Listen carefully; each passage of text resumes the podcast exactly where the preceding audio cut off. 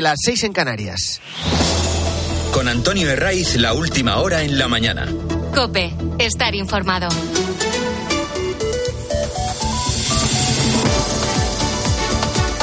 Muy buenos días, avanza la mañana del fin de semana de Cope. Abríamos la persiana, eso de las 6 en este último sábado del año. Con otro puente por delante, que multiplica los desplazamientos por carretera, por tren y por avión y que si no pudiste reencontrarte con los tuyos en Nochebuena, mañana hay una nueva oportunidad. Aquí hay casuísticas de todo tipo. Los que tienen la suerte de conservar toda la familia, eh, lo habitual es coincidir en Navidad con una parte y luego con la familia política, o al revés. O incluso reunir los dos lados, que en ocasiones no deja de tener su riesgo, ¿verdad? El tiempo, ¿va a llover o no va a llover? De momento hoy entra un frente por Galicia, hasta que no avance la tarde no van a llegar las lluvias más intensas. Y el panorama mañana, que es un día para tomar el aperitivo en la calle, para salir en lo que algunos ya han bautizado como tarde vieja, en general, con la excepción del noroeste y chubascos muy aislados en Castilla y León, eh, en general se espera tiempo estable. Lo adelanta Rubén del Campo, que es portavoz de la Agencia Estatal de Meteorología. Lo más probable es que predomine el tiempo estable en la mayor parte de España. Las lluvias quedarían acotadas al extremo norte peninsular y a puntos de la mitad occidental, sobre todo a Galicia. Lo demás viene marcado por lo que se hace habitualmente en un día como el de hoy. Recoger pedidos de pescado de carne, si lo tienes encargado en el mercado. Acudir a por eso de última hora que te falta, no sé, un par de botellitas de vino, por ejemplo. Y todo marcado por la inflación. Ya sabes que el Instituto Nacional de Estadística, cuando está a punto de finalizar el mes, publica el dato adelantado del IPC. Luego, cuando lo confirma después, suele variar poco. En algunas ocasiones una décima, otros absolutamente nada. Y el de diciembre siempre es interesante porque permite comprobar la evolución del precio de los alimentos a lo largo de todo el año. Y en una maniobra interesada desde el gobierno se quedan con la comparativa con noviembre. ¿Por qué? Por lo evidente. Baja una décima y se sitúa en el 3,1. También se agarra una comparativa con el año anterior. 2023 se cierra en el 3,1 cuando el año pasado lo hizo en el 5,7. Y ahora hay que hablar, sí, del precio de los alimentos. Especialmente de ciertos productos que se han convertido en casi un objeto de lujo y ahí aparece el aceite de oliva virgen extra. Hemos pasado a pagar un 67% más por el aceite de oliva. El arroz ha subido un 17% y un 13% las patatas. Donde apenas encontramos variación, al margen sí de estos días puntuales y a medida que se acercan las fechas más señaladas, es en los pescados. Lo cuenta Pedro, que tiene una pescadería en Zaragoza. Pues la gente sobre todo está llevando rape más en Nochevieja. Para Nochebuena ha sido más de besugo y la verdad que recomendaros, eh, el rap es un producto que sale muy muy bueno y no ha subido mucho de precio. Luego también hay rodaballos muy buenos para hacer al horno y mucho pescadito salvaje, pero sobre todo el rap es el pescado este año eh, que se lleva toda la gente. Sí que encontramos buenas noticias en el Euribor y en el IBEX. El primero es el referente que marca el precio de la mayoría de las hipotecas en España. Ha registrado en diciembre su mayor bajada desde principios de 2009 hasta el 3,68. Es donde mismo está el Euribor. En cambio, si te toca revisar tu hipoteca en enero, como en el mismo mes de 2023 el Euribor estaba por debajo, te va a subir los intereses. Luego, a medida que avance el año, esa diferencia será al revés y se podrán beneficiar los que revisen su préstamo, no sé, mayo, junio, julio. Y la bolsa, la bolsa, el IBEX 35, que avanza un 22% en 2023 y que cierra su mejor año desde 2009. Buenas noticias para acabar el año. Y, la economía que nos deja cambios en el gobierno. Ahora te cuento lo, quién es el nuevo ministro que va a sustituir a Nadia Calviño, que en 2024, como te habíamos anunciado ya, como había confirmado el propio presidente del gobierno, va a asumir la presidencia del Banco Europeo de Inversiones. Para reforzar su absoluto control del Ejecutivo, para aumentar aún más el perfil político, a la que es la número dos del peso en Ferrat, a la que es ministra de Hacienda, María Jesús Montero, Sánchez le ha ascendido y lo ha hecho a la vicepresidencia primera, convirtiéndose así en la número dos del gobierno. Agradecimiento a ese nombramiento y honor. Honor porque yo creo que todo el mundo puede imaginar que ser vicepresidenta primera del gobierno de España es algo, es un regalo que nadie nunca espera recibir y por tanto que te viene y lo interpreta como una motivación, como un estímulo. Este nombramiento, este ascenso de María Jesús Montero es la forma que Sánchez ha tenido de blindar el gobierno y también de afianzar su supervivencia, que de esto sabe un rato. Llegó a Moncloa hace cinco años y medio y hay solo cinco ministros que se mantienen en el gabinete, entre ellos María Jesús Montero. De nuevo que sabemos, que se llama Carlos Cuerpo, que ha sido secretario general del Tesoro, que es teoría o en la práctica el número tres del ministerio, y un estrecho colaborador de Nadia Calviño en sus eh, negociaciones con Bruselas. De hecho, la propia Nadia Calviño es la que ha propuesto, le ha dicho a Sánchez, mira, este es un tipo competente, eh, va a ser fiel, va a ser leal, va a decir lo que tú le hagas, lo que tú le mandes, así que puedes nombrarle perfectamente ministro de Economía. Pudiera dejar una sola idea, un titular hoy, eh, que fuera la idea de continuidad. Y esta continuidad para mí eh, adquiere eh, la forma de tres, tres grandes claves. Eh, continuidad en términos de corazón, de cabeza y de esfuerzo. Continuidad sí, que es la forma más eufemística de decir haré lo que me pida Pedro Sánchez. Y si lo traducimos o vamos un poco más allá, se tomarán las decisiones bajo el mandato de Puigdemont, que es el que va a marcar toda la legislatura de Pedro Sánchez y es el que va a decidir hasta cuándo llega este gobierno. Y luego Pedro Sánchez ha encontrado un motivo para presumir en esta recta final del año. Ya no se le puede achacar que solo pacta con Bildu o que entrega todo lo que le piden los separatistas catalanes. Imbuido del espíritu navideño, el PSOE ha alcanzado un acuerdo con el Partido Popular. Sí, sí, sí. Sabemos que viene detrás de lo de Pamplona con los de. Llega después de lo de la amnistía total con Puigdemont. Y en este caso, sí que era una necesidad este acuerdo. Era un clamor. Sobre todo para aquellas personas con algún tipo de discapacidad. Así que no estamos hablando de un acuerdo o de un pacto a cambio de votos, como así han sido los de Bildu, los de Esquerra, los de Junts, y los del PNV y todos los que ha firmado. Para la mayoría puede que haya pasado hasta ahora inadvertido, pero para estas personas con discapacidad no. En la Constitución, en el artículo 49, había una referencia tan obsoleta como peyorativa. El término disminuido. Y al filo del cierre del registro del Congreso, este viernes, poco antes de las 6 de la tarde, PP y PSOE anunciaban que habían presentado un acuerdo con el que van a tratar de arrastrar a todos los grupos y con el que esperan que sea una decisión unánime. Y es ese cambio puntual de la Constitución que va a permitir que a partir de ahora la Carta Magna nunca hable ya de disminuidos y sí de personas con discapacidad. Esto es una reivindicación que ha venido realizando durante las dos últimas décadas el Comité Español de Representantes de Personas con Discapacidad, el CERMI. Incluso, hace cinco años, llegó al Congreso de la mano de la periodista eh, eh, Vicky Bendito. Vicky es una veterana del Vietnam, lleva más de 30 años de profesión, con una veintena en la agencia de noticias Servimedia. Yo he coincidido con ella en varias ocasiones, en la Audiencia Nacional, en el Tribunal Supremo, también en el Congreso. Y hasta allí, hasta la Comisión de Discapacidad, esta periodista llevó su historia.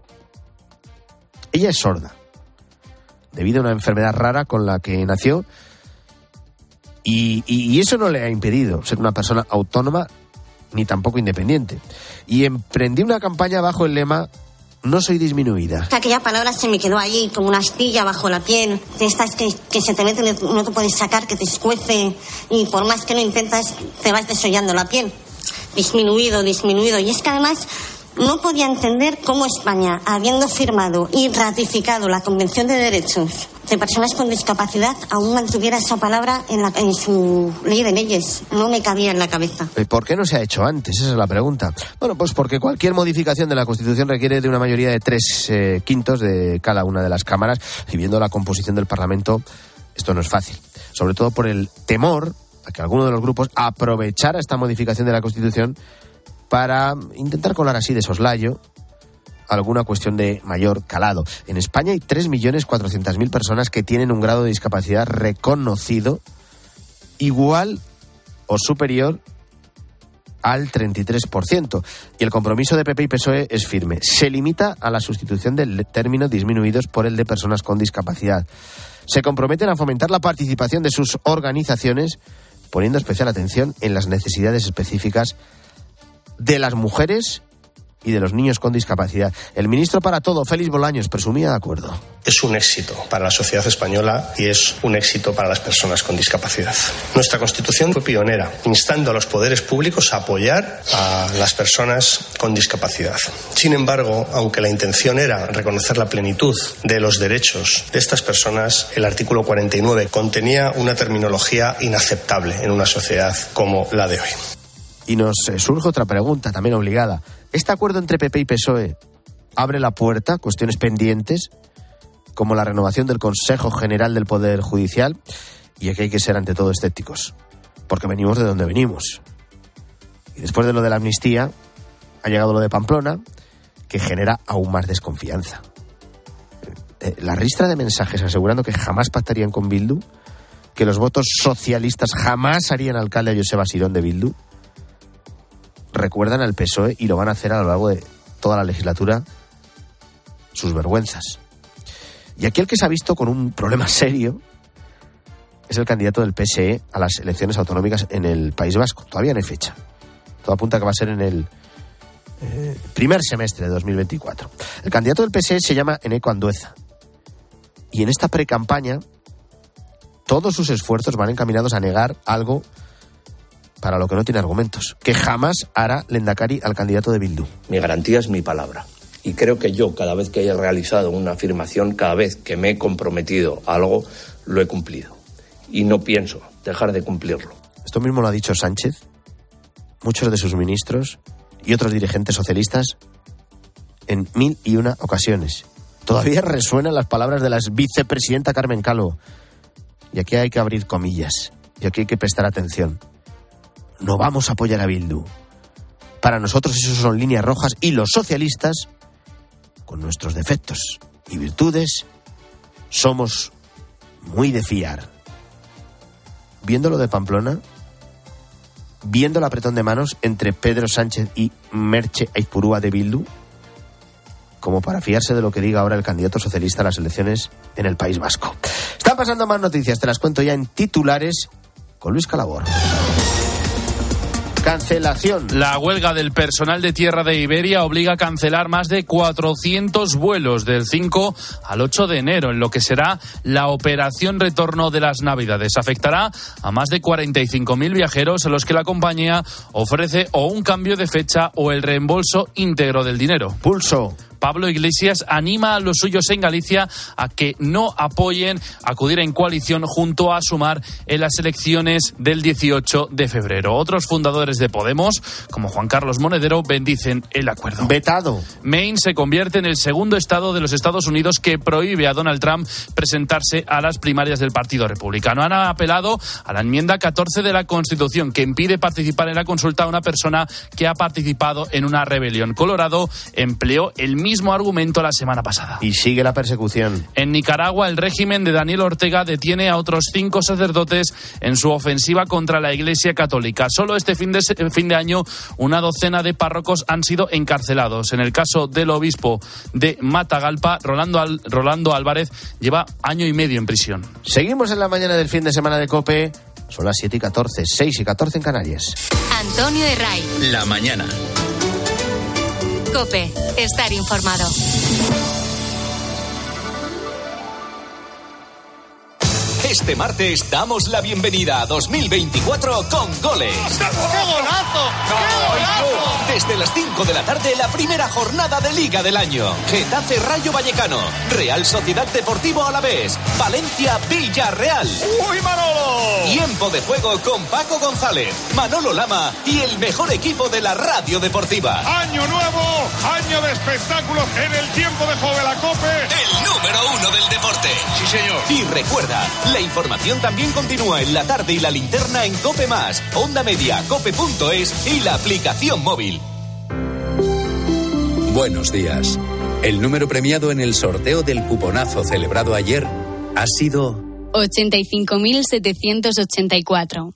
8, 5, 7, 8, 4. Serie 108. 1, 0, 8. Puedes consultar el resto de los números premiados en juegos11.es. Hoy tienes una nueva oportunidad con el sueldazo del fin de semana. Recuerda que este 1 de enero se celebra el sorteo del cupón extra de Navidad de la 11. Hay 80 premios de 400.000 euros y más de 970.000 cupones premiados. Disfruta del día. Y ya sabes, a todos los que jugáis a la 11, bien jugado. Antonio de Ray. La mañana. Cope. Estar informado. Estamos a poco más de 40 horas para la Nochevieja, una noche marcada en rojo para el sector del ocio nocturno que espera mejorar las cifras del año pasado. Es uno de los días de mayor facturación de todo el año. Estaremos de cotillón por ahí con los amigos a pasarlo bien y, y a ver al resto de, de- de gente. Bueno, yo creo que es una opción bastante buena, sobre todo eso, para pasarlo bien y demás, después de estar un rato con la familia. Con la familia en casa. Y un, poco de cotillón, yo creo que toca. Fui el año pasado por primera vez y la verdad que me gustó y este año he repetido. Sí, cotillón. Trabajar. Tengo que trabajar, sí, organizo cotillones, entonces tengo que currar. Eh, a ver, se ha vendido un poco mal, pero sí, bueno, va a ir bastante gente. Prefiero estar con la familia, eh, hacemos juegos de mesa, estamos juntos y, y realmente es como me gusta empezar el año. Con mis padres y mi hermana eh, cenamos todos juntos y... Pues con una cena, bueno, no extraordinaria, pero después espero que mucho baile y fiesta.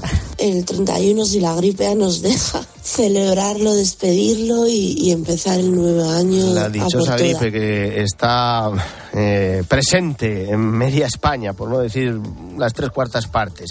El gremio de las discotecas apunta que más de 6 millones de personas se van a apuntar a alguno de los famosos cotillones. Iván Alonso. Es la mejor noche para el sector del ocio nocturno en España, sin duda. Estos establecimientos tienen previsto facturar un 4% más en esta noche vieja, en la que se vuelve además a crear empleo, al menos este 31 de diciembre. Nos lo contaba en la linterna Vicente Pizcueta, portavoz de la Asociación de Empresarios de Ocio Nocturno. Nosotros hemos calculado que en torno a un 1,7 de media, evidentemente, el porcentaje. Y esperamos eh, esa noche estar entre 27 y 30 mil puestos de trabajo, que además es una noche muy especial y que se paga muy bien. Eso sí, antes de salir, la atención va a estar puesta en la Puerta del Sol de Madrid, donde se esperan 15.000 personas, el doble que el año pasado. Habrá cuatro accesos para entrar a la plaza. Y la parte negativa de la noche, pues es que nos afecta al bolsillo. Las uvas han encarecido su precio entre un 20 y un 40%, dependiendo de la variedad. Y se ha disparado, ojo, la venta de test de antígenos, que por cierto no viene mal hacerse con uno si tienes un pequeño catarro y tienes pensado juntarte con personas vulnerables.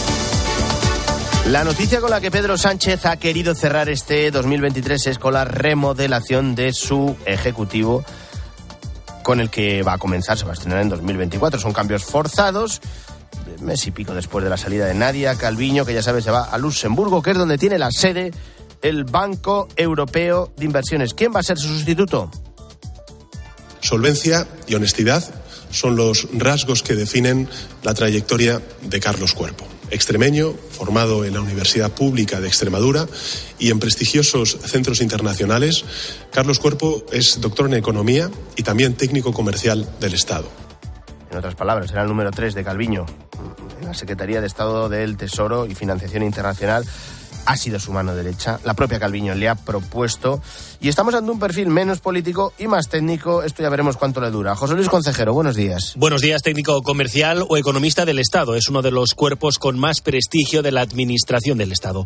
Carlos Cuerpo, extremeño de 43 años, era hasta el momento el número dos de Nadia Calviño al frente del Ministerio de Economía. Conoce perfectamente este ministerio, su casa, ha dicho en la presentación. También en qué consiste la gestión económica de nuestro país y, lo más importante, cómo se negocian en Bruselas las exigencias que luego tendrá que poner en marcha todo nuestro gobierno. Por encima de todo, una máxima de la que es consciente y lo repite, la economía influye en la vida de la gente. El corazón es el núcleo de la actuación en materia de política económica. Política económica tenemos cifras y cifras en la cabeza todo el rato, pero no son solo cifras. Eh, lo que tenemos claro es que la política económica es una actividad decisiva para influir en la vida de la gente, influir en la vida de la gente que está continuamente haciendo frente a grandes cambios a un entorno cada vez más complejo. Por delante, grandes retos. El primero, ver de qué forma se pueden articular las exigencias de Bruselas para reducir el déficit y la deuda en nuestro país. Por otro lado, cómo contener el gasto que desde otros ministerios van a intentar llevar a cabo. Gracias, Conce Carlos Cuerpo, que no hereda, sin embargo, la vicepresidencia primera del gobierno que también ocupaba Calviño. Ese puesto es para María Jesús Montero, que asciende en el escalafón del gobierno, se convierte en la número dos. También lo es del propio Partido Socialista en la sede de eh, Ferraz. Creo que no es necesario hacer mención al bagaje de María Jesús Montero en todas las responsabilidades que ha desempeñado, pero no quiero dejar de subrayar que nuestros logros económicos, así como el refuerzo del estado del bienestar compatible con las políticas de consolidación fiscal que viene realizando este Gobierno, no habrían sido posibles sin el intenso y diría también brillante trabajo que María Jesús Montero viene realizando en el Ministerio de Hacienda el Partido Popular quiere que a la vuelta de las Navidades el nuevo ministro y la nueva vicepresidenta primera expliquen en el Senado sus planes para esta legislatura. Los populares recuerdan que ambos tienen que hacer frente a retos importantes, entre otros cumplir con las reglas fiscales europeas. Maribel Sánchez. El PP no le arrienda las ganancias al nuevo ministro, que tendrá que negociar las exigencias fiscales de Bruselas cuando tenemos, dicen, un déficit descontrolado, con 200 millones de euros de deuda pública al día. En Génova recuerdan a COPE que a esto hay que añadir que los españoles pagamos hoy 58.000 millones de euros más que hace cinco años en el impuesto sobre la renta y que tenemos el gobierno más caro de la historia con 22 ministros. Los de Feijó lo consideran un gasto burocrático indecente y que esta remodelación del gobierno ha sido una oportunidad perdida para reducir el número de integrantes, nóminas, coches, asesores. Por eso lo denominan gobierno trinchera, donde la número dos del PSOE es la dos del gobierno y el portavoz del Ejecutivo lo es también de Ferrat. Destacan también que el vicepresidente en la práctica sigue siendo Puigdemont, aunque María Jesús Montero haya salido reforzada como vicepresidenta primera para poder seguir negociando con el fugado de la justicia. Antonio de Ray. La mañana. Cope, estar informado. Un cúmulo de errores, eso es lo que cuentan a COPE fuentes penitenciarias sobre la fuga del conocido como El Pastilla. Una semana después de su huida de la cárcel de Alcalá Meco, la policía lanza un nuevo llamamiento para localizar a Yusuf. Siguen distribuyendo fotos de su reseña pidiendo a la ciudadanía que lo reboten en sus redes sociales. ¿Qué más se sabe de este caso, Juan Baño? Una semana después, el Servicio de Inspección de Instituciones Penitenciarias continúa dando puntadas para completar el puzzle de la huida. Interior guarda silencio, pero todas las fuentes consultadas resaltan el cúmulo de errores que permitió a Youssef Mohamed, 20 años, cruzar la puerta hacia la calle mezclado entre los familiares que acudían, como siempre, en una víspera de Nochebuena, entre ellos cuatro familiares suyos. Cinco días después, la policía dio el paso, siguiendo los protocolos, de hacer pública la imagen del huido y sus características, con una advertencia. Es altamente peligroso. Se pide la colaboración ciudadana. Se le ha buscado antes discretamente, se ha comunicado a países como Marruecos o Francia por si intenta cruzar sus fronteras. La hipótesis de los investigadores es que se podría haber escondido en algún lugar, incluso no lejos de Madrid. Alguien próximo le podría haber ayudado. Esperaría ahí a que el tema se enfríe y luego lo más lógico nos dicen es que se dirija al sur. El problema es que la zona del estrecho y Algeciras es peligrosa para el pastilla. La banda del Tallena, el jefe a quien mató presuntamente en su segundo asesinato, le busca. Un hermano de Tallena se mueve por Algeciras.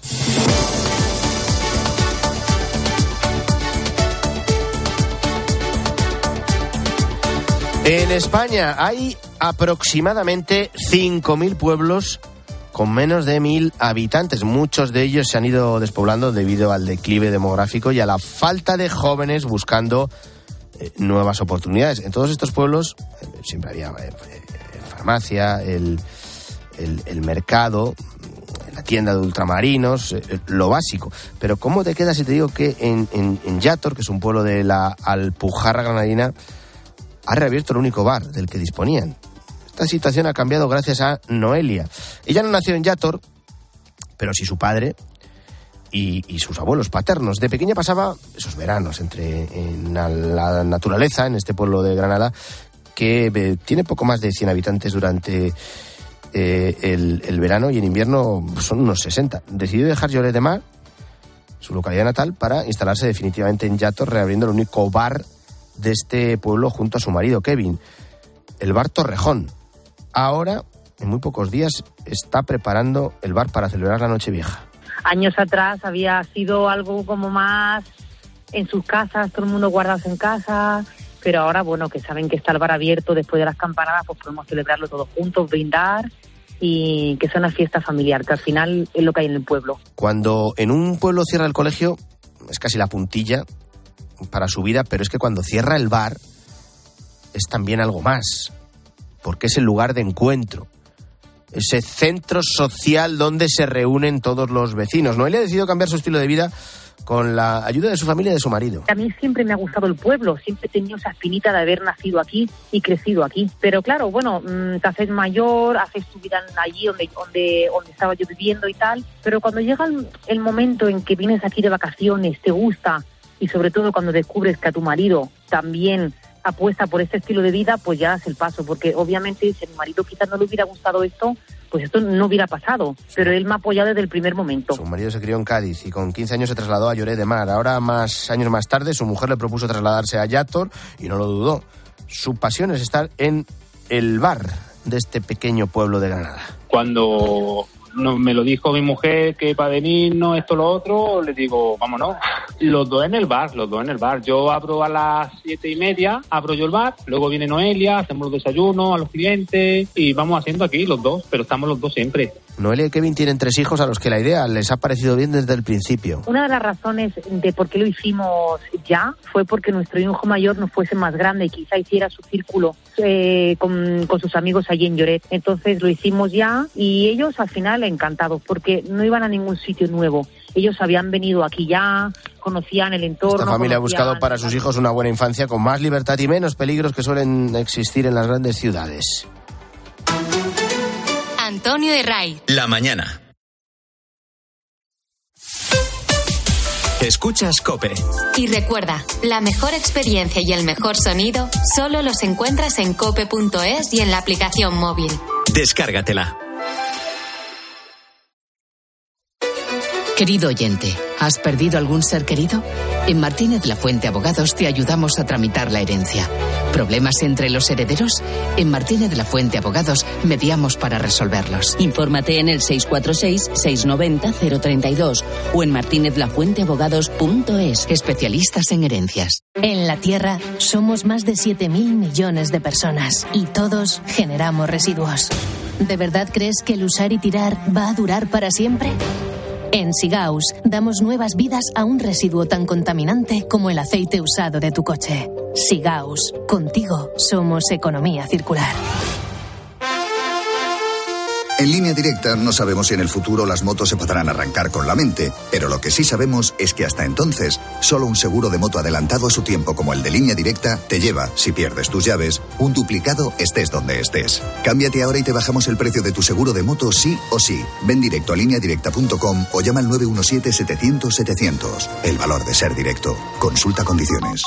Disfruta con Lidl de nuestros más de 600 productos navideños. Langostinos cocidos ahora por 7,99, ahorras un 25%. Y chuleta de aguja fileteada por 5,29 el kilo, ahorras un 15%. No aplicable en Canarias. Lidl marca la diferencia. Te compra tu coche, te compra tu carro, te compra tu buga. Te compra tu furgo, te compra tu moto, te compra tu auto. ¿Te han hecho una oferta? Te la mejoramos. Has oído bien. Mejor precio garantizado y compromiso de pago en 24 horas. Ven a vernos. ¿Y tú? ¿Por qué necesitas fluchos? Porque es tiempo de pensar en lo que te gusta, en la moda que te hace sentir vivo, chic, casual, sport. Nueva colección de otoño-invierno de Fluchos. La nueva moda que viene y la tecnología más avanzada en comodidad unidas en tus zapatos. ¿Y tú por qué necesitas fluchos? Fluchos. Comodidad absoluta. Al dolor de cabeza, ni agua. Al dolor muscular, ni agua. Y al dolor articular, ni agua. Ibudol es el primer ibuprofeno bebible en formato stick pack para aliviar el dolor rápidamente, con agradable sabor y sin necesidad de agua. Al dolor, ni agua. Ibudol tenía que ser de Kern Pharma. Lea las instrucciones de este medicamento y consulte al farmacéutico. Los fines de semana en la radio. Empieza España. El deporte con Paco González. González, Manolo Lama y el mejor equipo de la radio deportiva. Has dado en el clavo. Los fines de semana todo pasa en tiempo de juego. Todo pasa en Cope.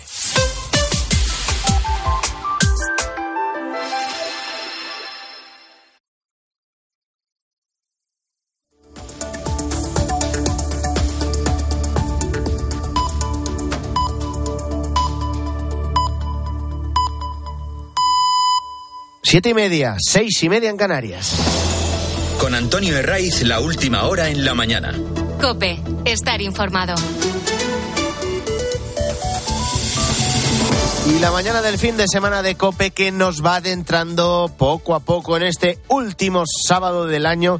Algunos trabajáis, eh, lo hacéis incluso desde tempranísimas horas de la mañana, con lo cual agradecemos que estéis ahí. Al otro lado, enseguida te cuento la última hora, son días que sirven para recapitular lo que ha ocurrido en este 2023 ha sido un año movido, eh, elecciones generales, guerras en Gaza, en, Ucrania, y cada vez sí, más inteligencia artificial. Te lo estamos contando prácticamente cada fin de semana. Es algo creciente, y sobre todo para lo que hay que estar preparado. No es sorprendente que casi todas las inversiones en tecnología de este año vayan dirigidas a la dichosa inteligencia artificial. Pero ojo porque hay un sector que creíamos muerto y que no lo está tanto. El de las criptomonedas, expertos en economía digital como Daniel Seijo, emprendedor e inversión, o Víctor Domínguez, más conocido como Wall Street Walgreen, en redes sociales, anticipan que estos dos sectores van a acaparar gran parte de las inversiones en tecnología en los próximos meses y las van a acaparar por dos motivos bien diferentes. En el caso de las criptomonedas o monedas digitales, la razón es que se trata de un sector que en 2022 se pegó un buen batacazo, muchas monedas digitales perdieron valor, tocaron suelo y en 2023 han vuelto a recuperar algo de vigor. Se espera que en 2024 vuelvan a estar en niveles muy interesantes. Lo explica Víctor Domínguez. O sea, cripto tocó suelo ya hace prácticamente un año está teniendo una muy buena temporada. En el último año ya lleva más de un 100% de subida. Tenemos el sector de la inteligencia artificial, una tecnología que definitivamente ha explotado en este 2023, que promete avances significativos en 2024 y en este sentido el emprendedor e inversor Daniel Seijo asegura que las inversiones no se van a centrar solo en la IA como un sector propio, sino que varios sectores claves van a necesitar la inteligencia artificial para qué? Para seguir creciendo ya no es un sector en sí mismo. Es decir, me asusto cuando veo cosas de invierte en inteligencia artificial porque es algo así como la luz eléctrica. Es decir, ya no concebimos que haya una empresa que no tenga electricidad o que no tenga internet. Entonces, eh, yo lo que vería son qué empresas son capaces de aprovecharse de este tirón y cuáles no dos sectores a los que hay que seguir muy de cerca a lo largo de este 2024 que está a punto de empezar. Te cuento más noticias con Luis Calabor. PSOE y PP llegan a su primer acuerdo de la legislatura con la reforma del artículo 49 de la Constitución. Se retirará así de la Carta Magna el término disminuidos y pasará a usarse el de personas con discapacidad. Fue uno de los compromisos que pactaron Pedro Sánchez y Alberto Núñez Feijó durante su reunión sobre la renovación del Consejo General del Poder Judicial de la semana pasada. Se tramitará por la vía de urgencia y en lectura única para que se debata y se pueda aprobar en el próximo mes de enero. Los precios no bajan el IPC sí se modera, gracias a la luz y los alimentos. Cierra el año situado en el 3,1%. Una cifra que sigue muy por encima del mínimo anual que se cifró en el mes de junio de un 1,9%, pero que consolida la tendencia a la baja de los precios. Es el tercer mes consecutivo en el que el dato del IPC se modera y esto ayuda a ser optimistas para que en 2024 pueda volver a bajar. Y Rusia se ceba con Ucrania en una de las mayores ofensivas desde que empezó la invasión hace dos años. Los lanzamientos de misiles y drones por parte del ejército ruso han dejado una veintena de muertos y, y cientos de heridos en varias ciudades importantes del país, como Kiev o Leópolis. Y a las 7 y 33 vamos con el repaso a la prensa. Álvaro Saez, buenos días de nuevo. ¿Qué tal, Antonio? Bueno, en los periódicos hoy protagonismo para la remodelación del gobierno de Sánchez. Te recuerdo, sale Nadia Calviño, que se va a la presidencia del Banco Europeo de Inversiones. Entra uno nuevo a ocuparla en su cartera, que es eh, Carlos Cuerpo y eh, Sánchez asciende a María Jesús Montero como número dos del gobierno. Una crisis que intensifica la politización económica, dice el editorial del Mundo. Montero, persona de confianza de Sánchez, dirigirá el aparato económico y ha librado varias batallas ideológicas.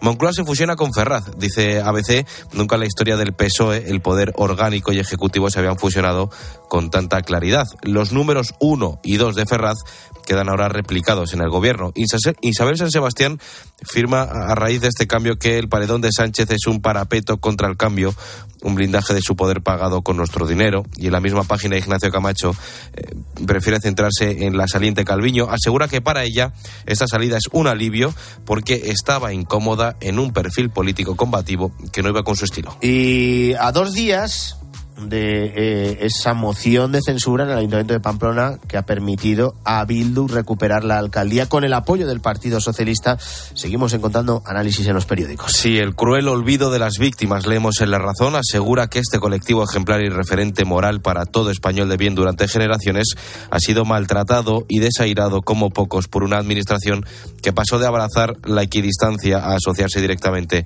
con el bando de los verdugos. PSOE, Bildu y el autoengaño firma la tercera de ABC, Óscar Monsalvo, presidente de Egonón, una asociación vasca que lucha contra los relatos falsos sobre ETA, asegura que lo antinatural en el PSOE no es que ahora apoya a Bildu, sino que no lo hiciera en junio. Son dos partidos sólidamente hermanados y es inútil apelar a la supuesta conciencia de los socialistas. Gracias Álvaro, 7 y 36, seguimos.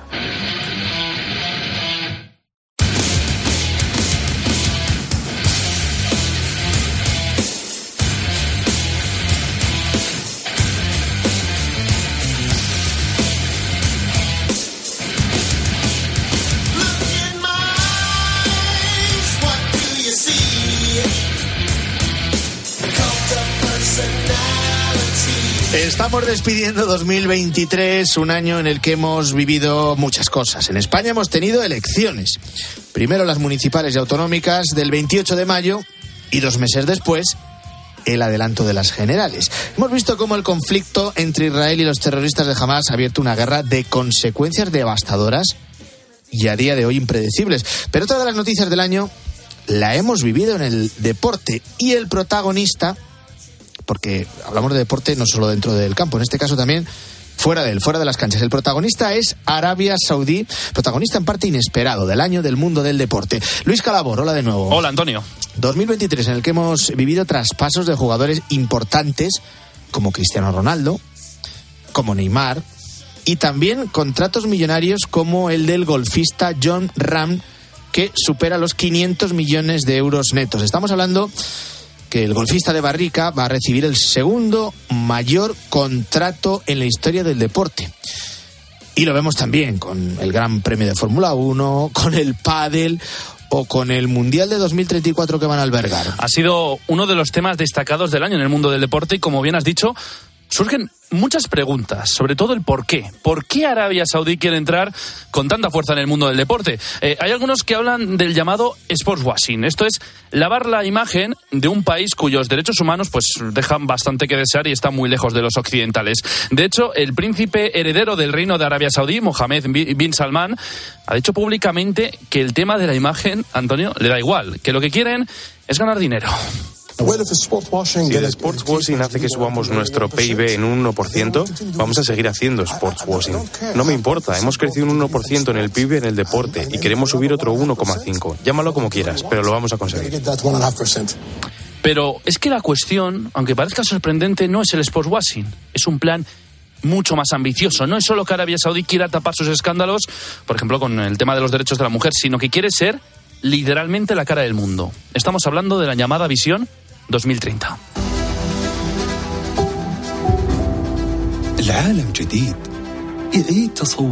La Visión 2030 eh, es uno de los planes más ambiciosos del mundo eh, y parte de una premisa fundamental, que es la dependencia del petróleo que tiene el país. Porque, de hecho, según los datos del propio Producto Interior Bruto de Arabia en 2021, el 60% de esos ingresos procedían de las ganancias por los hidrocarburos, por el petróleo, ¿no? Esto es un gran problema. Esto es un problema muy serio para Arabia Saudí porque hay que recordar, de hecho, que hace poco, cumbre del clima de Dubái, se aprobó una transición gradual hacia la energía renovable, Antonio. Y a partir de ahí el plan de Arabia Saudí es claro, convertirse en la tercera gran potencia del mundo con China y Estados Unidos. ¿Y qué tiene que ver esto con el deporte. Eh, mucho y a la vez poco. 550 millones solo para un contrato, como el del golfista John Ran, parece mucho, pero es que el Fondo Soberano Saudí de Inversiones tiene prácticamente dinero ilimitado. Lo explica Francisco Roca, que es consultor de estrategia en el deporte con experiencia ejecutiva en la Liga, en, la ACB y en la NBA. Vamos a ver, la parte de deporte en este caso es minúscula, no es eh, una parte fundamental. Estamos hablando del tema puramente de inversión económica. Pero en cambio el deporte tiene una serie de activos, de imagen, de interés público. Este componente, no hay ninguna otra inversión que nadie pueda hacer que tenga esta serie de connotaciones. El dinero del deporte es muy, muy jugoso mm, porque tiene retorno. Retorno a todos los niveles. Eh, si tienes, por ejemplo, a Cristiano Ronaldo, eh, consigues publicidad y también dinero. Da igual pagarle todos sus lujos porque esto va a provocar que mm, compren su camiseta o que vean la liga local sin ir más lejos. Una televisión española emitió hace unos días el partido entre el Al Nassr, el equipo de Cristiano, contra el Al Ittihad, el de Benzema. Lo explica así Francisco Roca. No hay tanto reparo en consumir deporte aunque sea en un país que no respeta los derechos humanos no la veo extremadamente sorprendente por varias razones. Primero, porque puramente en el plano financiero la inversión en deporte de élite es una inversión altamente rentable a medio y largo plazo. Eh, eso es una inversión que no falla. ¿eh? Si se tiene el dinero, pues es bastante fácil acaparar y comprar. Que el apetito del deporte por el dinero es absolutamente irresistible,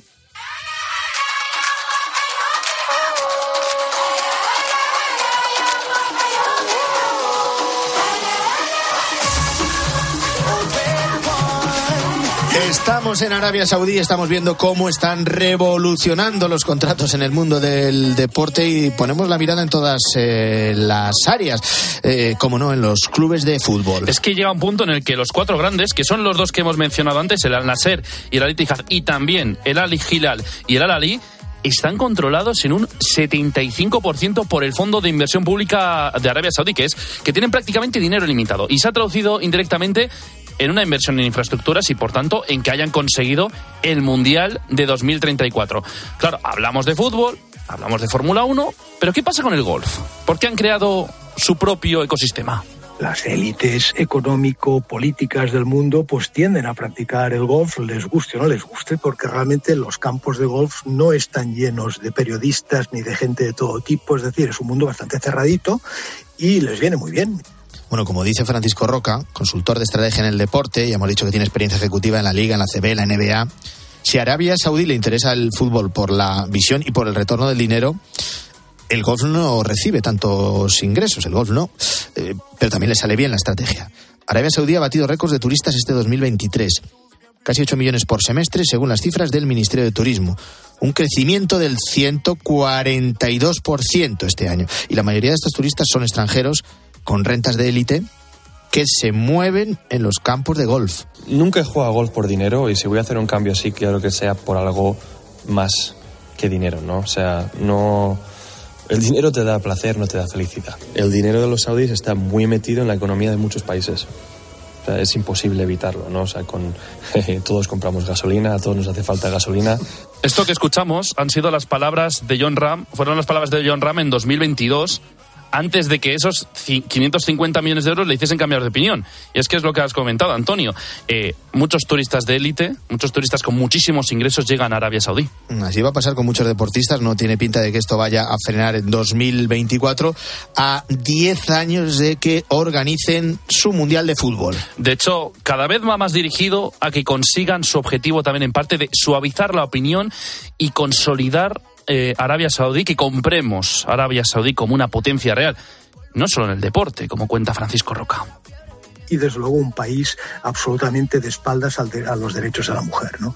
Entonces, a poco que esta gente se maneje bien con los deportes, empiece a dejar, como ya lo ha hecho, pues conducir a las mujeres, es parece una tontería, ¿no? pero para ellos ha sido un cambio enorme. Que el conjunto de todas estas mm, políticas es lo que hace que, que quizá pues, podamos tener eh, ir, ir, suavizando la visión eh, sobre Arabia Saudita Fútbol, Fórmula 1, golf. La pregunta es hasta dónde llegará Arabia Saudí, un país que sigue sin reconocer los derechos de las mujeres y en el que los derechos humanos no son respetados. Hay mil y un ejemplos. Eh, lo vimos, por ejemplo, en el asesinato del periodista Jamal Khashoggi en 2018. Y ese plan que te hemos contado, eh, la visión 2030, que da más que respeto.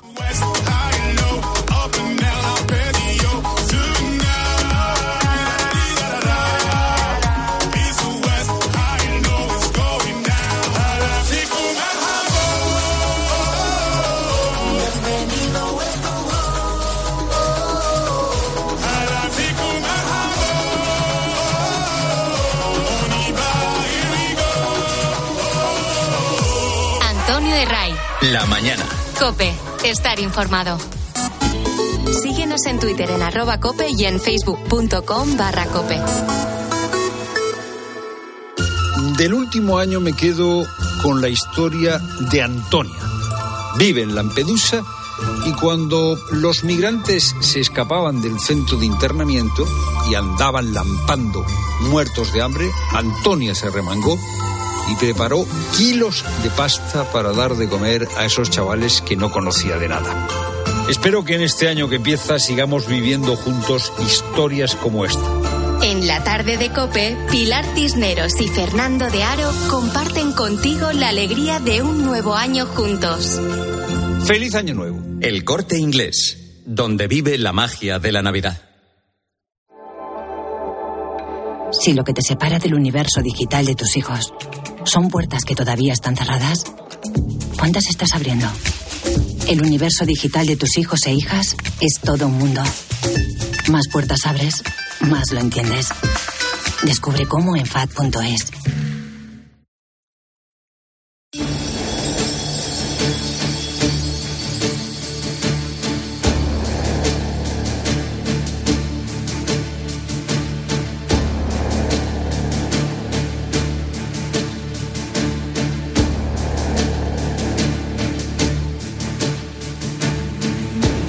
Último sábado del año, hay que decir que, salvo por causas de fuerza mayor, y son un par de días nomás, hemos tenido la suerte de disfrutar a lo largo de este 2023 cada sábado de Jerónimo José Martín Jero. Muy buenos días. Muy buenos días, feliz salida, feliz entrada del nuevo año, lo que toque.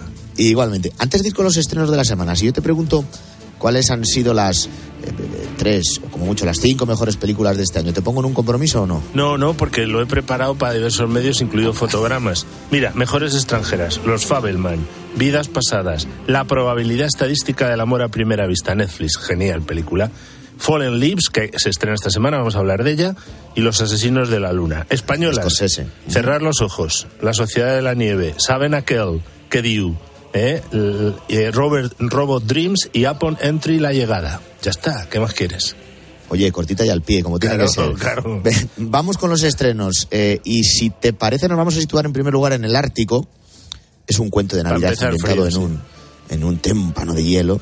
Es la impresionante odisea de dos zorros. Son Kina y Yuk. En un lugar del Polo Norte, Kina y Yuk esperan la llegada de sus pequeños, pero la naturaleza tiene otros planes. Separados por el deshielo, harán lo imposible por reencontrarse para el nacimiento de sus cachorros. Bueno, es alucinante esta película porque el tal Guillaume Maideachevski, que es francés, un biólogo y documentalista, ya llevó a un pequeño reino llamado Ailo por toda Laponia y aquí es una pareja de, de zorros árticos que están a punto de dar a luz, ella está a punto de dar a luz y justo cuando queda muy poco se rompe el hielo en el que está, uno se va para un lado, otro para otro y tardan un montón en encontrarse. Yo no sé cómo lo han robado, pero, cómo lo han rodado, pero hay lobos, hay seres humanos en un pueblo. Es genial la situación y luego unos paisajes eh, en el Yukon, en Canadá, que donde ha sido rodado, sensacionales. Muy buena película familiar, drama, humor, aventuras y muchos valores, claro. Te ha gustado menos la siguiente, eh, que es lo nuevo de Zack Snyder, eh, em, que es el de Dawn of Dead. Esto fue lo primero, entre otras muchas, pero aquí Sí, fracasa sí, sí. en una imitación de Star Wars, en este caso, Rebel Moon, la parte 1, La Niña del Fuego. No somos una amenaza. No van a matarnos, ¿verdad? ¿Crees que van a tener misericordia? Habrá que pelear. Soy hija de la guerra. Buscaré guerreros que luchen a nuestro lado. No solo perseguimos la revolución. Bueno, no sé si habrá parte 2, me da la impresión, ha tenido muy malas críticas. Es un director que hizo 300 también, El hombre de acero, Gahu, La leyenda de los guardianes, magnífica película de animación para recuperar en estas fechas. Y aquí, claro, dentro de una nueva eh, etapa de DC Comics, pues él llega, intentó que, George Lucas le aprobara un proyecto de adaptación de Los Doce Magníficos o Los Doce Samuráis, los Diez Samuráis, eh, los Siete Samuráis y hacer una Siete Jedi Samuráis. No lo consiguió y ha hecho esto, que es una especie de Los Siete Magníficos mezclada eh, con Star Wars, que en fin es un pupurri que bueno, pues a lo mejor si uno no es muy exigente se eh, lo, ve, pero son 132 minutos caóticos, con mucho efecto especial, mucha cámara lenta y muy pocos personajes. De verdad, o sea, es dos que te lleguen, con lo cual me parece un, proyecto fracasado. Atentos a lo siguiente porque has dicho antes que la incluyes dentro de las cinco mejores películas del año. Extranjeras. Extranjeras, eso es. Es de Aki, Kaurismaki, eh, que nos sigue conmoviendo con su tierna humanidad. Premio del jurado del Festival de Cannes, eh, dos nominaciones a los premios de los Globos de Oro, eh, también seis nominaciones a los premios del cine europeo. Es Fallen Leaves. ¿Recuerdas la noche que cantaste en el karaoke? Había dos mujeres. Quedé luego con la más bajita. ¿Y qué pasó? Perdí su teléfono. No sé su nombre. Eso frena bastante. es como, es inclasificable. Es un tipo que es un alma libre finlandés que ha vivido mucho tiempo en una caravana en Portugal con sus perros, que siempre sacan las películas, tiene mil premios, nubes pasajeras, un hombre sin pasado, el abre.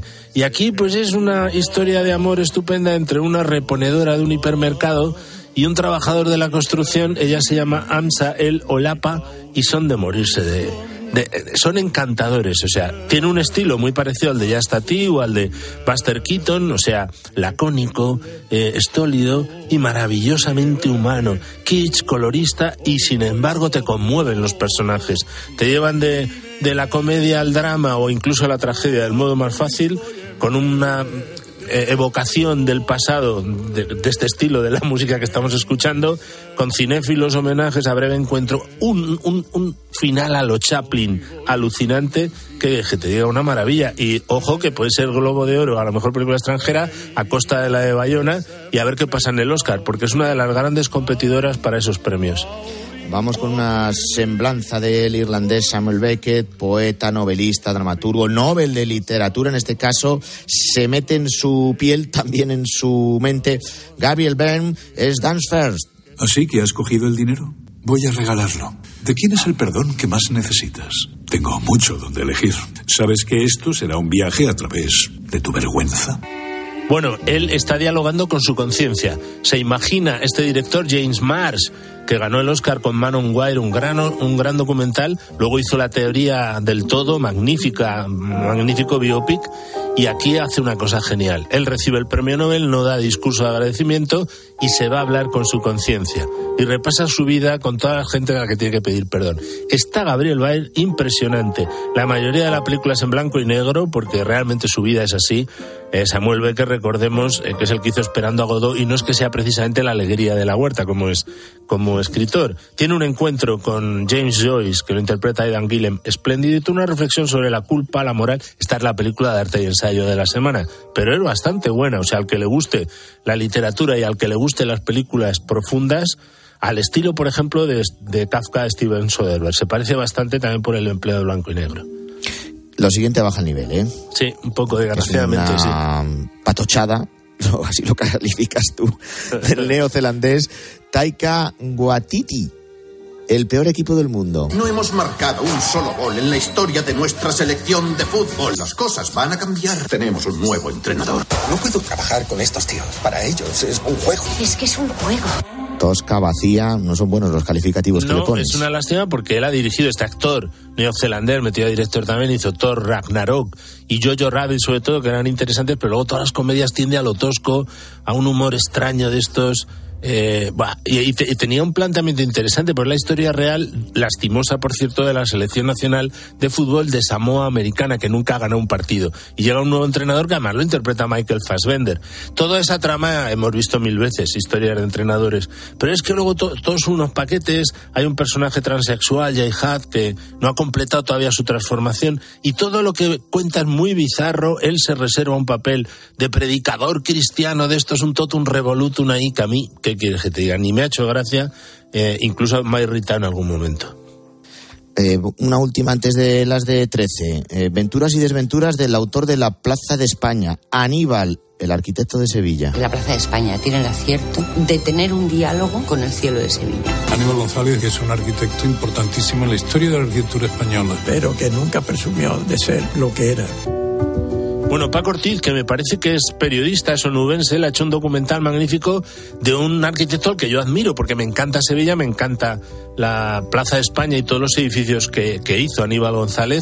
Ya quien no. Eh, claro, eh, y además él tuvo un buen matrimonio con una mujer rica y a mí me contaron una anécdota que no sé si es real, que cuando fueron a pagar le dijeron, ¿cuánto te pagamos por todo lo que has hecho? Porque dejó Sevilla aniquilada. Y dice, mira, no hay dinero en el mundo para pagar lo que he hecho. Cosa que estoy de acuerdo con él. Es una tirada de la moto.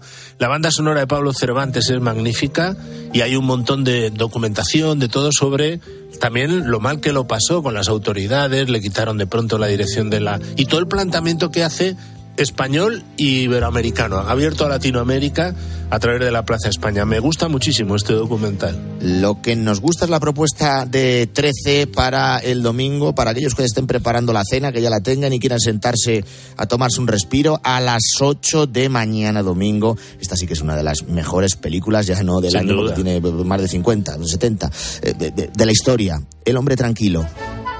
Bueno, John Wayne Maureen O'Hara en la película que hizo John Ford de homenaje a su patria chica, que era Irlanda, ¿no? Maravillosa, Free, eh, políticamente incorrecta ahora y tal, pero magnífica. Derrocha humanidad por todos los lados y completa una semana que también tenemos, voy a dar solo los títulos, eh, una bolsa de canicas eh, hoy sábado a, a las 11.15, que es muy buena película aventada en la Segunda Guerra Mundial dos de Terrence Hill y Bud Spencer, y si no nos enfadamos, está rodada en Madrid, por cierto, acorralado. Tenemos ahí a Rambo por primera vez, y mañana en el cine español estoy hecho un chaval y el, abuelo, tiene un plan.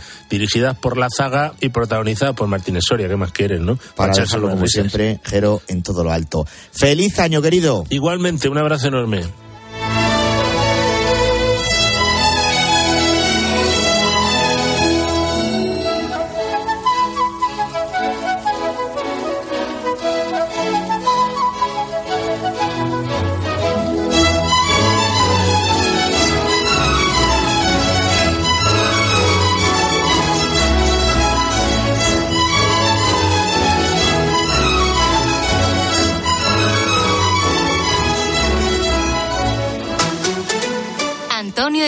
La mañana. Escuchas Cope. Y recuerda, la mejor experiencia y el mejor sonido solo los encuentras en cope.es y en la aplicación móvil. Descárgatela. Nochebuena en casa de tus tíos, Navidad en el pueblo, Nochevieja en tu ciudad con tus amigos. Porque hay muchas razones para moverte estas fiestas, el mejor regalo que podemos hacerte desde BP es seguir dándote hasta 20 céntimos por litro de descuento en tus repostajes con la app Mi BP para que pases la Navidad con los tuyos. Descárgate la app Mi BP y sigue ahorrando en Navidad. Consulta condiciones en mibp.es. Una pregunta. ¿Hasta cuándo podemos decir feliz año? En Nochevieja, obviamente. Y esta Reyes, sin problema. Pero decir feliz año a finales de enero esforzar mucho? ¿Y en febrero está fuera de lugar? Pues no, porque al fin y al cabo desear un buen año debería estar permitido siempre. 6 de enero, sorteo del Niño de Lotería Nacional con 770 millones en premios. Arranquemos el año con toda la ilusión del mundo. Loterías te recuerda que juegues con responsabilidad y solo si eres mayor de edad. Que la gastronomía es uno de nuestros mejores embajadores, eso lo saben hasta en Japón. Gracias a los chefs y a productos como Fuentes, el atún rojo, nuestro país triunfa en medio mundo, como en Japón, donde Fuentes es sinónimo del mejor atún rojo. ¿En qué capítulo de tu vida estás ahora? ¿Quieres hacer una reforma cambiar de coche? ¿Tus hijos ya necesitan un ordenador para cada uno? ¿O quizás alguno ya empieza la universidad? ¿Habéis encontrado el amor y buscáis un nidito? En Cofidis sabemos que dentro de una vida hay muchas vidas y por eso llevamos 30 años ayudándote a vivirlas todas. Cofidis, cuenta con nosotros. Cuando vuelvas a la farmacia, mira a tu farmacéutico o farmacéutica con otros ojos, porque es tu sanitario de confianza, el que te asesora, el que te saca de dudas, siempre cerca, ese amigo experto y amigo que sabe de salud y te ayuda. Creemos en la farmacia. Cofares, impulsando la farmacia cada día. Este trineo ya no tira. Me dejo un pastizal en el mantenimiento de los renos. ¿E ir en descapotable en invierno? Mejor me voy al remate final de Flexicar, que tiene coches con descuentos que son un regalo. ¡Feliz Flexidad con Flexicar! ¡Ho, ho, ho! ¿Buscas diversión? A las 10 de la mañana la tienes asegurada en Herrera en Cope. Buenos días, amigo, buenos días. ¿Cómo es su casa? Buenos días. A mí todo el mundo me llevan de gancho. Entonces yo voy contigo a comprar un piso, duda que no te gusta mucho y yo te digo, oye, mira, eh, el que hemos visto anteriormente me gusta más. Claro. Y además tú fíjate que es más barato que este. Con 30 millones. Escucha Herrera en Cope, de lunes a viernes de 6 a 1 del mediodía.